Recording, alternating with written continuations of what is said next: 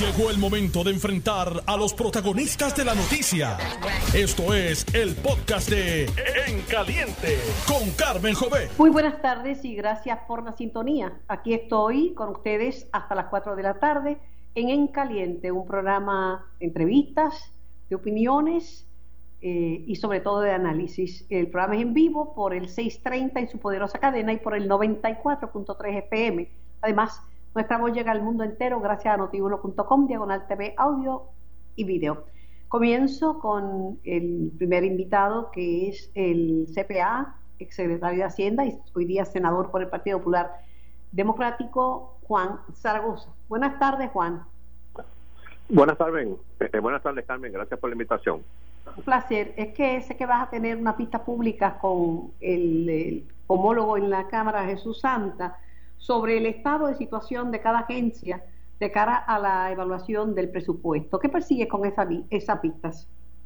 Pues mira, Carmen, para darte un poco de trasfondo, en el cuatrienio pasado,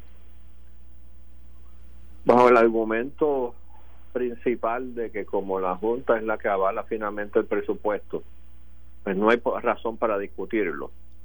Eh, eh, los días que se dedicaron a la discusión del presupuesto en la Asamblea Legislativa fueron mínimos. Creo que en el 2020 fueron cuatro días, ¿verdad?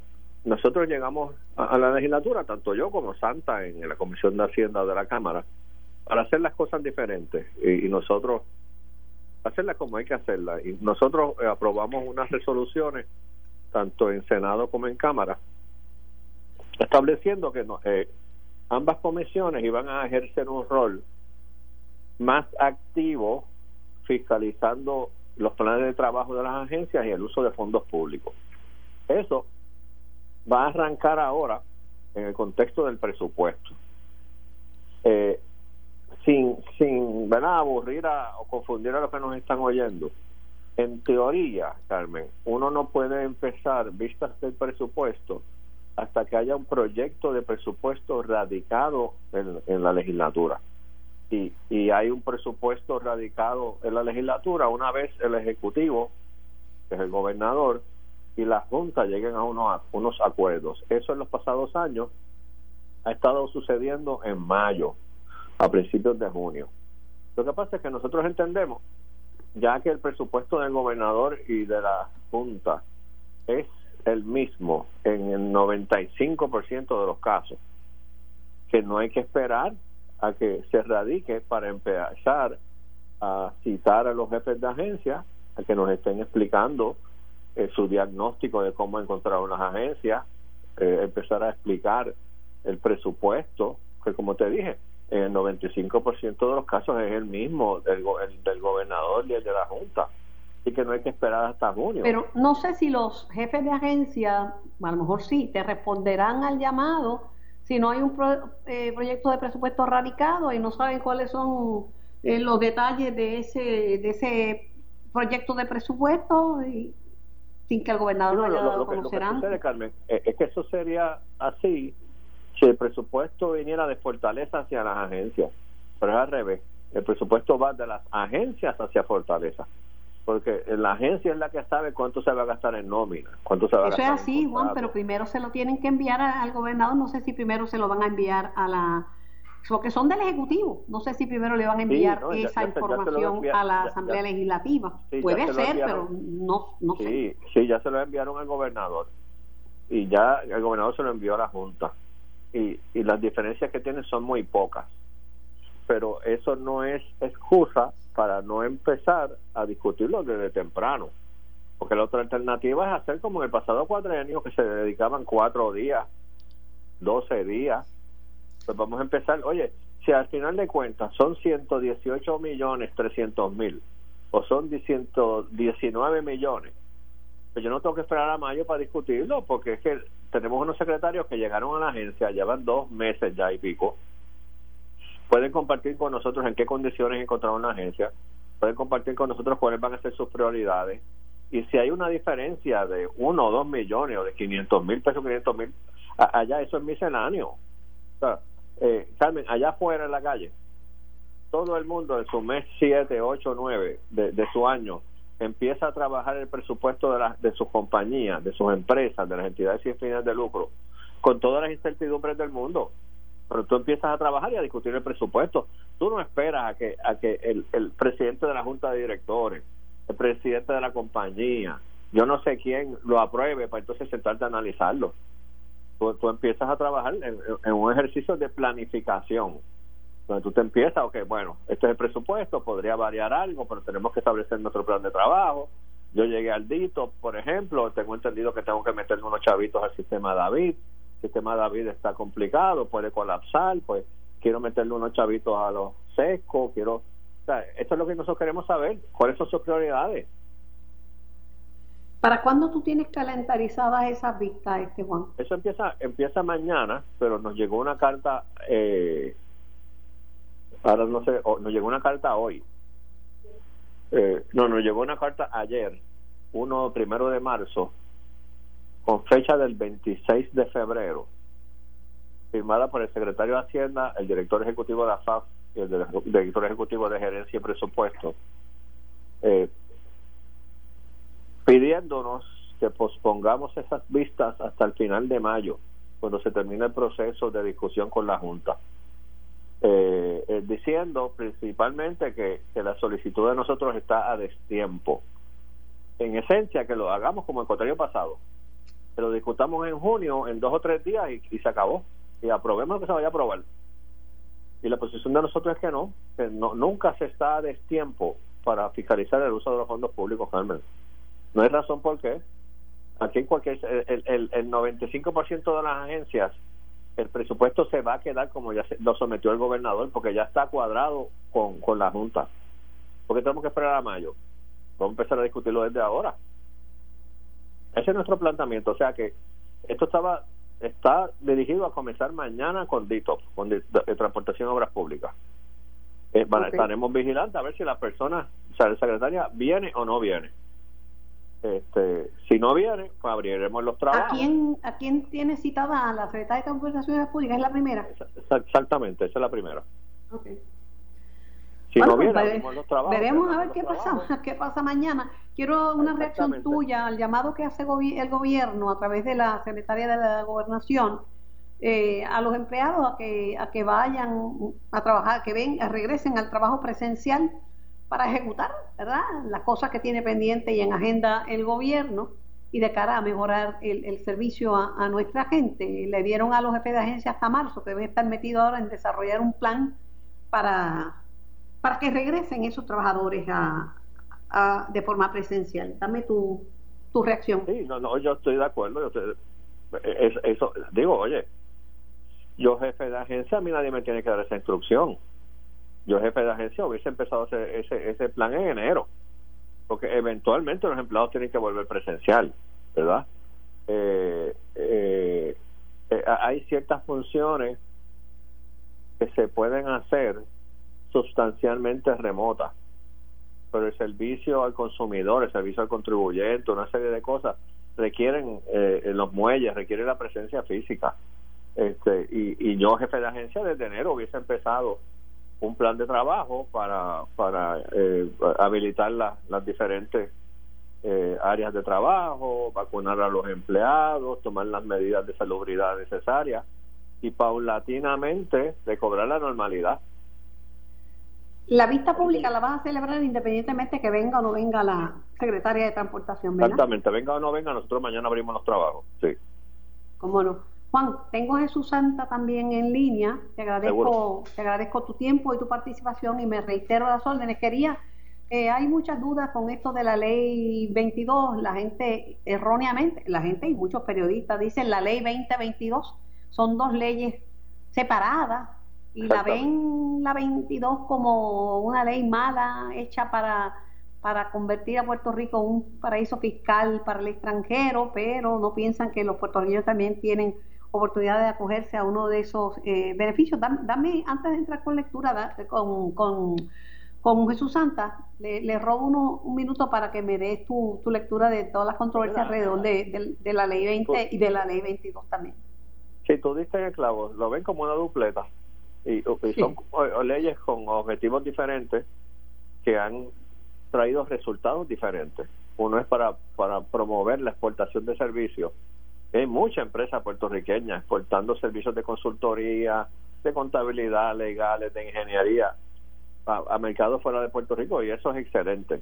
Eh, la ley 22 tiene el gran defecto que en vez de, de, conceder exenciones a actividades económicas, concede exenciones a gente. Por el mero hecho de esa gente mudarse. Existir, existir y respirar en Puerto Rico, nada más. Este, y eso pues crea una inconsistencia, ¿verdad? Porque un principio básico de todas las leyes de incentivos que nosotros hemos tenido hasta ahora es que como van dirigidas a actividades económicas, si va dirigida al reciclaje, por ejemplo, da lo mismo que lo haga Houston Recycling a que lo haga Carmen Jovet, porque ambos van a gozar del mismo incentivo. En el caso de extensiones que van dirigidos a personas que vengan de afuera, pues se da eh, el, el contraste, ¿verdad? De que esa persona es vecina tuya, se dedica a lo mismo tuyo, pero goza de una exención que tú no tienes meramente porque por su punto de origen, de donde vino. Y ese es el principal ataque que tiene, la principal debilidad que tiene desde el punto de vista de herramientas. La economía de Puerto Rico siempre ha dependido de muchas exenciones contributivas. Quizás este es el momento de, de revisar eh, nuestro, nuestro plan de acción económico y de ver eh, qué es lo que verdaderamente le conviene al, al país. Juan, gracias. Y, a la orden, Carmen. Mi cariño, siempre las órdenes. Jesús Santa. Jesús y Santo dos veces. Buenas tardes, Jesús. buenas tardes a ti, Carmen, y buenas tardes a toda la buena gente de Noti1. Oye, si, si le quito ese minuto para dárselo un PNP, me come, ¿ves? Pero como era Zaragoza, estás pichas en crimen conmigo. no, no, yo no tengo, o que no tengo problema. Al contrario, mantenemos muy buena comunicación con el presidente de la Comisión de Hacienda del Senado, inclusive. Es lo que te digo, que, si, fuera un PNP, que te, yo le, te quito tiempo a ti para dárselo a él, estarías peleando, pero como era a Zaragoza, se lo diste regalado. No, él dice... No, no, inclusive, dado la de la situación económica aquí en Cámara y Senado, donde los recursos de estas dos comisiones están muy por debajo de que se ha dado en años anteriores, hemos tratado de coordinar equipos y esfuerzos para poder ser más coste eficientes. De hecho, la pista de, que estamos haciendo... está bien hecho. Me dice él que independientemente, que ahora los jefes tienen una asignación, lo llamó eh, la secretaria de la gobernación para que delineen inmediatamente un plan porque quiere que los empleados ya por lo menos el 75% estén de vuelta presencialmente a finales de marzo. Este, pero él dice que la primera invitada era la secretaria de Transportación y Obras Públicas, pero que si no está, ustedes van para adelante con la vista.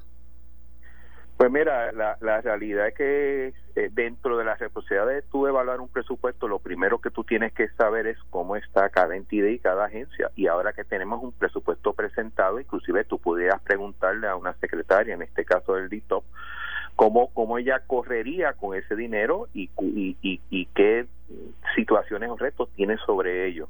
Esto es un proceso que tú sabes que en el pasado se llevaba muchísimo tiempo, en el cuatrenio pasado, disque por la excusa de promesa, lamentablemente el tiempo que ha tenido la legislatura en evaluar un presupuesto cada vez es menor. De hecho, el último año el presupuesto oficial llegó el 22 de junio, cuando tú lo apruebas un 25, ¿no? Nosotros entendemos que responsablemente, en, de hecho, en promesa en ningún lado dice que la propuesta de presupuesto no debe de llegar a la legislatura y tampoco dice que no lo debe de evaluar y mucho menos dice que puede recomendar tanto al gobernador como a la Junta posibles cambios como tal. En ningún lado dice eso y nosotros queremos eh, participar en ello.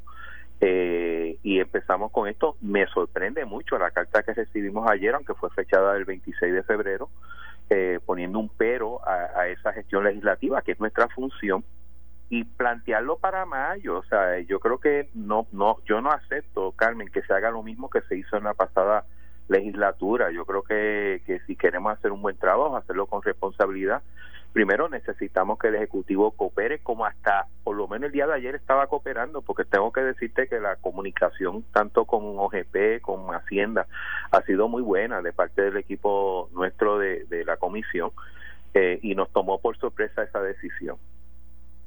Oye, pasando a otras informaciones, la plana mayor del gobierno y del PNP está en Washington para la erradicación del acta de admisión, el nuevo proyecto, el proyecto de Darren Soto y de Jennifer González Colón, un proyecto vinculante y lo hacen un día como hoy en que conmemoramos los 104 años de la ciudadanía americana. Bueno, eh, obviamente eh, el partido de gobierno es un partido ideológico. Eh, ellos pues, están tratando de aprovechar todo tipo de gestión para tratar de promover su ideología.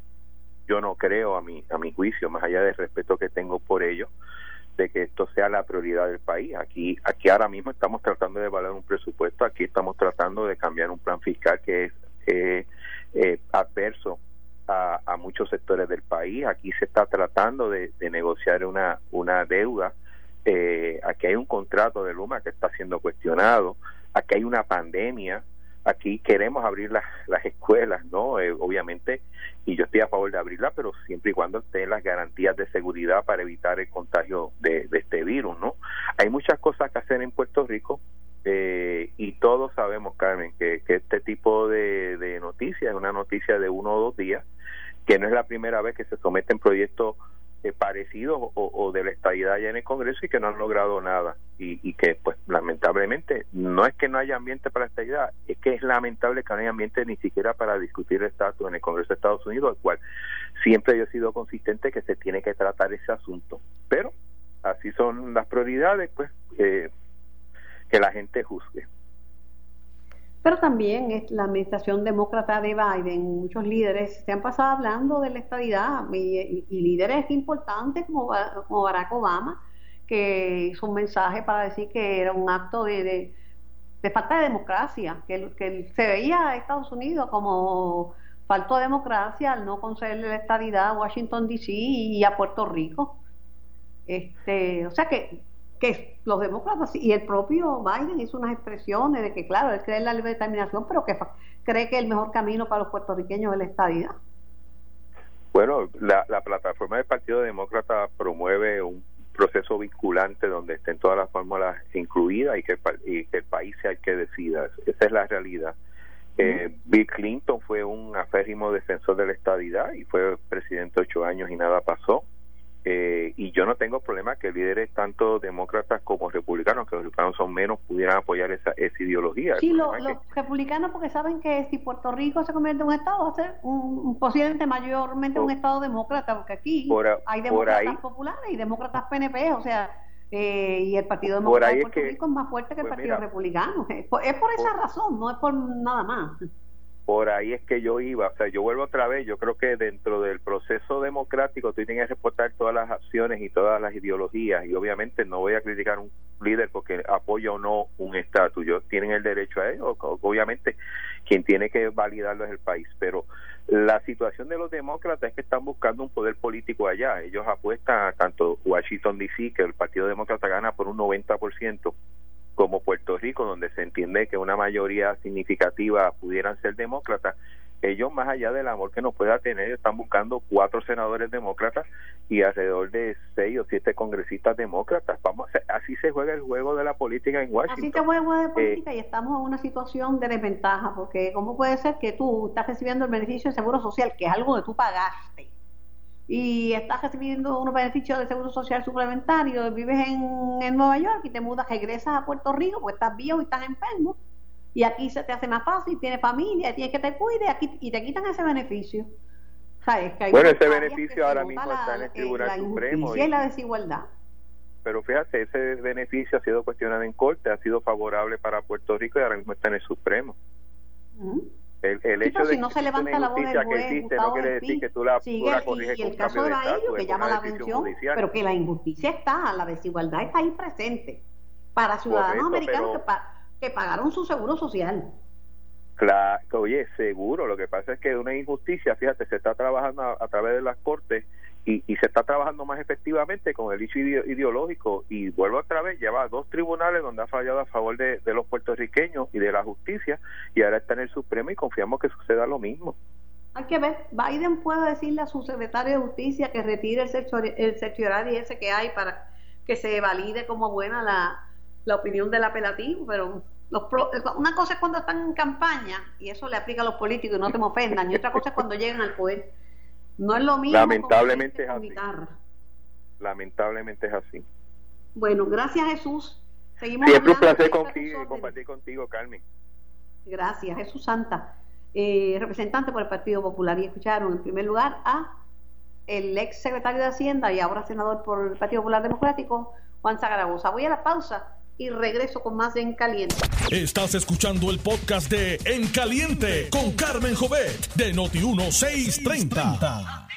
Así mismo es, estamos en vivo, el programa es para ustedes, donde quiera que se encuentren, los acompañamos para hacer de su día un día bueno y un día eh, informado. Tengo al juez eh, Salgado Schwartz en línea telefónica. Buenas tardes, juez. Muy buenas tardes, Carmen.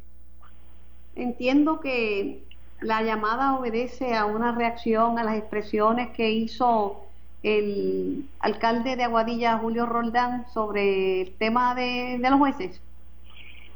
Pues sí, Carmen, lo que pasa es que en el día de ayer el señor alcalde de Aguadilla, eh, pues decidió hacer unas manifestaciones en contra de los varios jueces que atendieron su, su causa eh, que al final del proceso pues resultó en el recuento donde resultó eh, ganador. Sin embargo, las manifestaciones que hace son de una naturaleza eh, que yo considero irrespetuosa para mis compañeros, porque sin ajustarse a ningún tipo de evidencia ninguna, los llamó politiqueros, así porque sí y en ningún momento en el proceso se ha, se ha demostrado de que ellos hayan actuado de tal forma.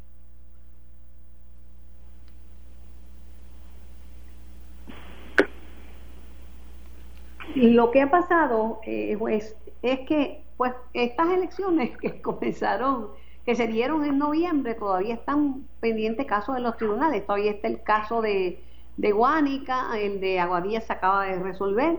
Eh, Y entonces, Muchos de estos alcaldes culpan a la judicatura porque se tarda, porque los deja guindando, porque la gente van vamos para cuatro meses y todavía no saben quién es el alcalde o la alcaldesa y parece que hay un malestar. Bueno, pero fíjese, Carmen, que el, este proceso fue iniciado por la por la candidata que resultó no electa eh, el 4 de febrero en el Tribunal de Primera Instancia. Y ya para el sábado 27 de febrero se estaba efectuando el recuento que fuera ordenado por el Tribunal de Apelaciones, porque ya había ido el proceso desde primera instancia hasta el Tribunal Supremo, que había denegado el cerciorario el Tribunal Supremo. Y noten que... Yo no valido esas expresiones, pero que muchos desconocen hasta el cómo, procedimiento de las Cortes de Puerto Rico y, pues, y a veces tienen una decisión de un juez de instancia y se sienten que ya esa decisión valida su triunfo y cuando viene apelaciones y le da una decisión en sentido contrario, pues entonces dice mejoraron las elecciones y así por estilo. Fíjate, Carmen, a mí esta mañana me hicieron esta pregunta eh, y, yo simplemente le, eh, mi reacción fue que yo invito a todas estas personas que han criticado la sentencia del Tribunal de Apelaciones a que en efecto la lean y vean cuáles fueron los fundamentos por las cuales se ordenó este recuento. Y en esta misma sentencia disponen estos tres jueces que las máquinas con las que contaron las papeletas en el escrutinio fueron programadas de una forma distinta a lo que el código electoral mandaba con relación a los votos mixtos. Eh, no, eso es cierto, y eso lo aceptó el presidente de la Comisión Estatal de Elecciones y lo validó diciendo que no había tiempo, no había dinero para hacer otra programación. Sí, pero fíjese que entonces lo que el resultado fue que los comisionados electorales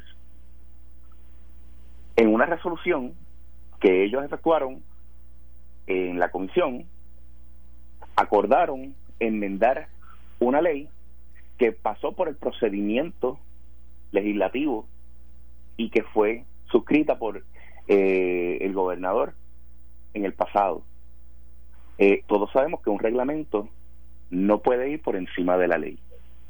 Y a base de ese cambio que hicieron en el reglamento, es que el Tribunal de Apelaciones resolvió revocar esa sentencia y ordenar el recuento para evitar que, que hubiese ni un atisbo de, de duda sobre cuál es el resultado en esa elección en el municipio de Aguadilla. ¿Y qué espera usted de, del alcalde de Aguadilla, Julio Roldán? ¿Una disculpa? No, no, y esto, miren, yo no espero disculpa, yo, eh, de la misma forma que dicen de que tenemos el cuero finito, no, no, no, tenemos el cuero finito, tenemos el cuero bien fuerte y recibimos las críticas, pero que sepan que los jueces que atienden las causas, Carmen, sabes que no pueden salir a expresarse y a defender cuál fue el razonamiento de su decisión, no pueden eh, defenderse en cuanto a que le hagan unas manifestaciones que inciden en lo que es su integridad. Pues yo tengo que, por mi parte, que soy la voz de la Asociación de la Judicatura, pues yo he salido a defender a mis jueces, porque no es justo que se les impute una conducta por el mero hecho de utilizarlo como bastón político de las ramas políticas de gobierno. La judicatura resuelve las causas y las controversias que se les sean presentadas. Y como indicó en, en, la prensa el compañero juez retirado Carlos Vizcarrondo, que al momento que él entró en la judicatura, su color cambió del color de la ideología que fuese y cuando se, se puso la toga, su color es el de la justicia. Por otro lado, esos votos de tres marcas desde su origen han, han sido objeto de muchísimas controversias. ¿Y cuánto reclamaron que le habían jugado las elecciones en el tribunal? O sea, esto, esto es una historia que se repite. Pero Carmen, lo que pasa es que ya eso le corresponde a las ramas políticas de gobierno y tomar la decisión de qué voto se acepta, siempre tomando en consideración cuál fue la decisión en el caso de los, los, llamados pibazos en la época eh, de cuando el Tribunal Supremo resolvió ese caso, que entiendo que fue alrededor del año 2009, eh, que finalmente se, se resolvió esa controversia pero bueno, para las elecciones para las cuales ganó eh, el exgobernador Acevedo Vilá, entiendo que fue el, el momento histórico en el que el Tribunal Supremo atendió esa controversia, pero queda siempre en manos de las ramas políticas de gobierno el determinar lo que es y lo que no es un voto válido al amparo del derecho. ¿Cómo no? A nosotros, a nosotros nos resta a nosotros nos resta interpretar lo que es la ley.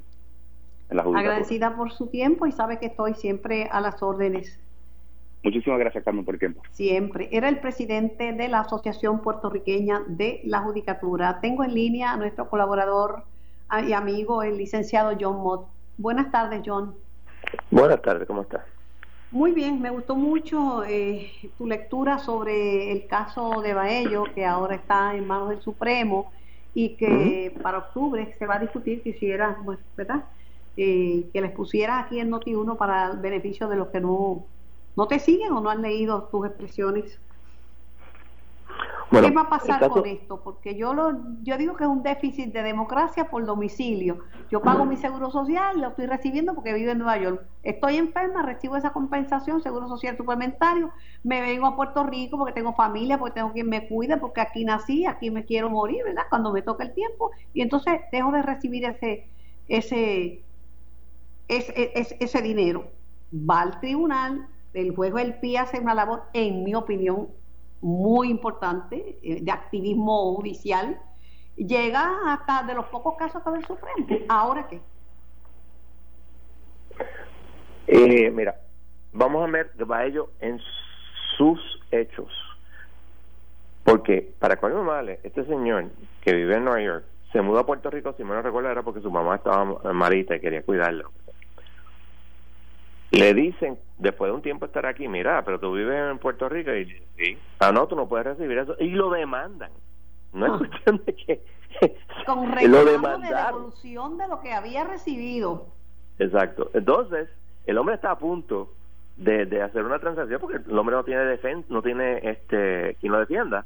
El juez el PI le nombra a un abogado y entonces el pleito en los Estados Unidos de América de momento se da cuenta de lo que de la metida pata que ha hecho y trata de retirar el caso.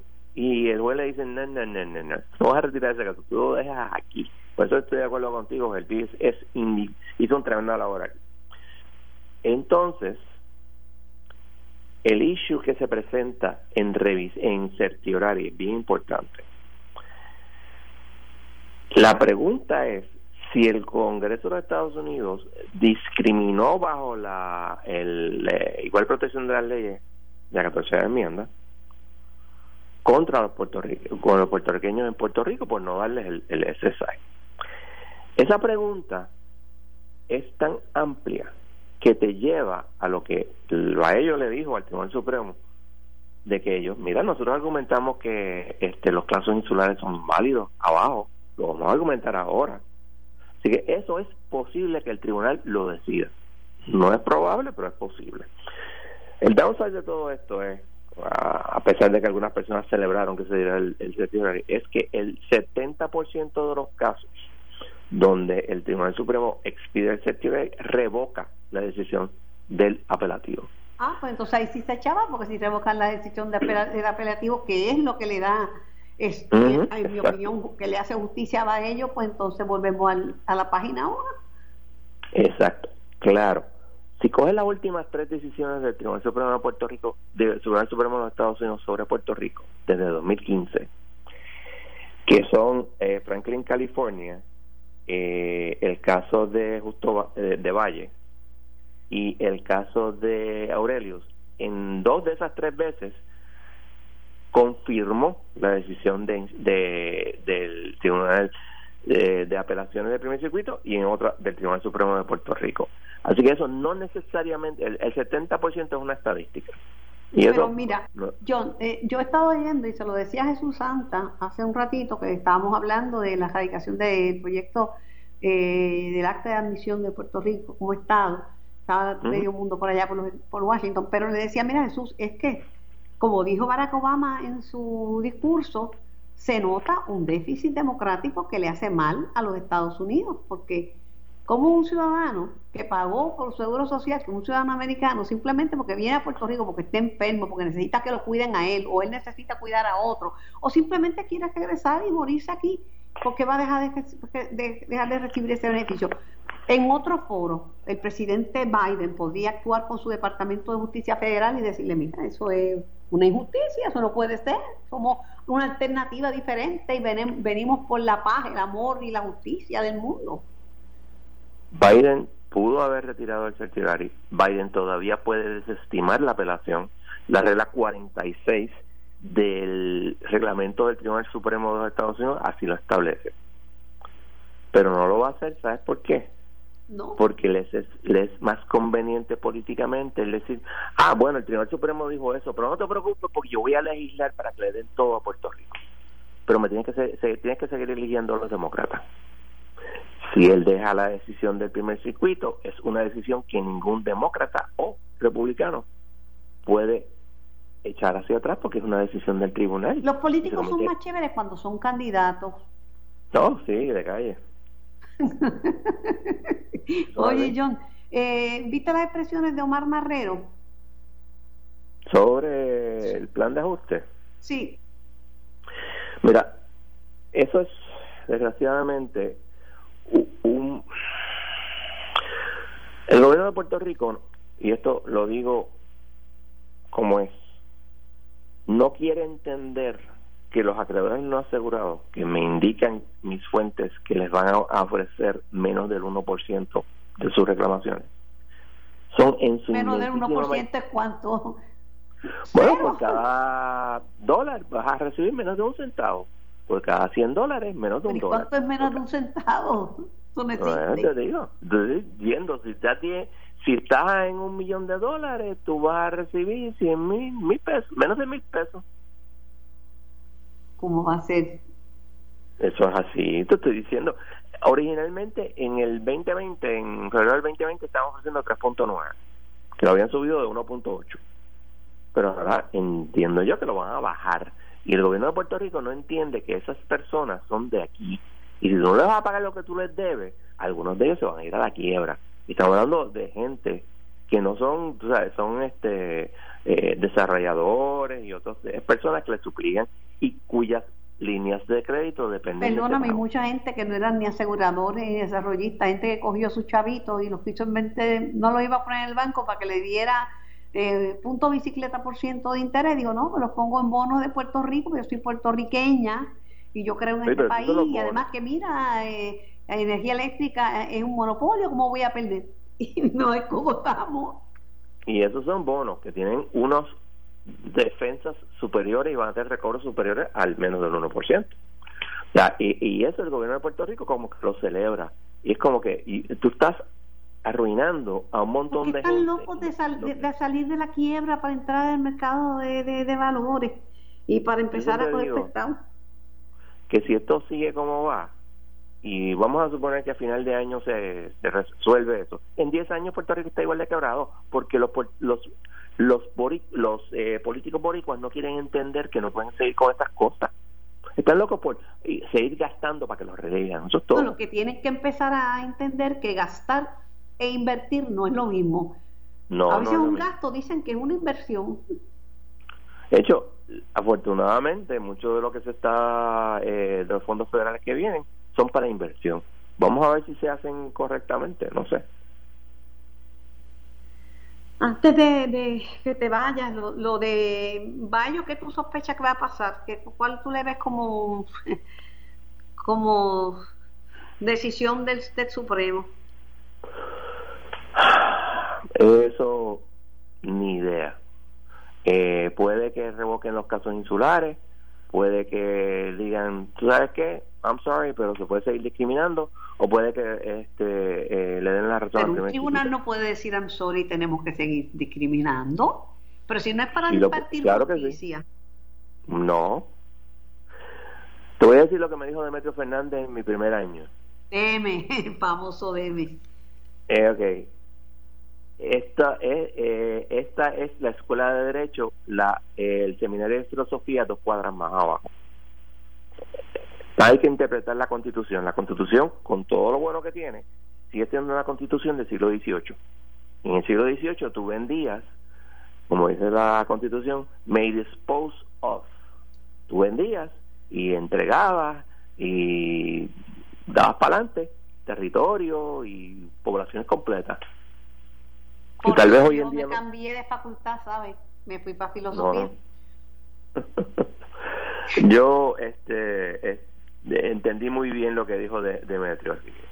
me, me, me quedé en términos de que, en términos de derecho, se hace lo que se puede.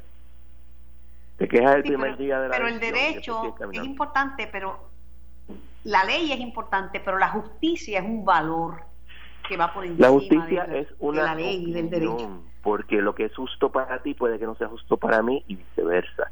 Y cuando tú tienes una controversia entre dos partes, cada uno de ellos dice que lo justo es lo que yo digo.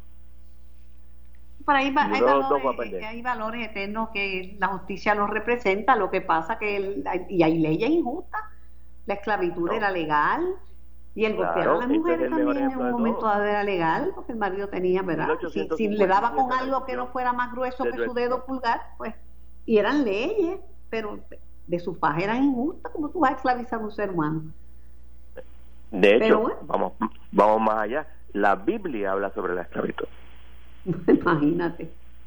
Imagínate. son visiones de mundo que van cambiando afortunadamente. Porque obviamente la esclavitud era cosa horrible y la esclavitud data de no solamente mucho tiempo atrás. La palabra esclavo en español y en inglés se deriva de la palabra eslavo. Porque los, la eslavo porque los vikingos, que todo el mundo se olvida de este detalle, le vendían un montón de esclavos esclavicos a los musulmanes a través de el, área de Rusia y el Mar Negro. Todo el mundo se olvida de esos detalles. Y los primeros, cuando los eh, portugueses llegaron a África y empezaron con la buscando esclavos, adivina quién se los vendía, los árabes, porque estaban en África por muchos siglos. En Asia se vieron muchas cosas y en Asia Menor también. Después los egipcios fue un pueblo que vivió esclavizado y después el pueblo hebreo también.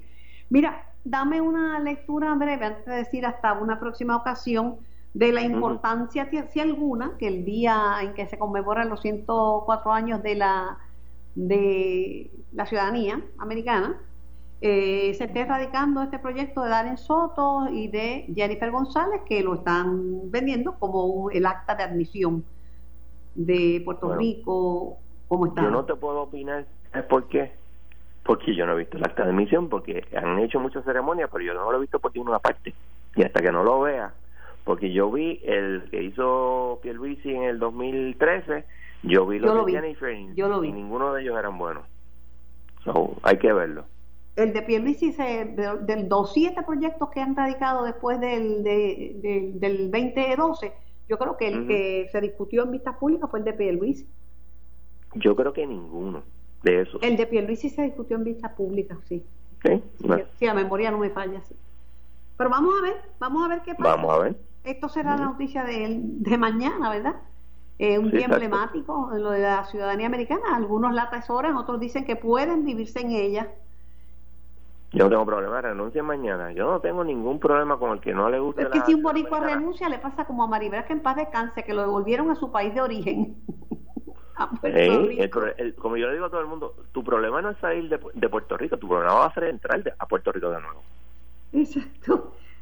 Pues gracias, John, que tengas una, una linda tarde. Gracias por tus opiniones sobre esto. Esto fue el podcast de En Caliente con Carmen Jovet de Noti1630. Dale play a tu podcast favorito a través de Apple Podcasts, Spotify, Google Podcasts, Stitcher y notiuno.com.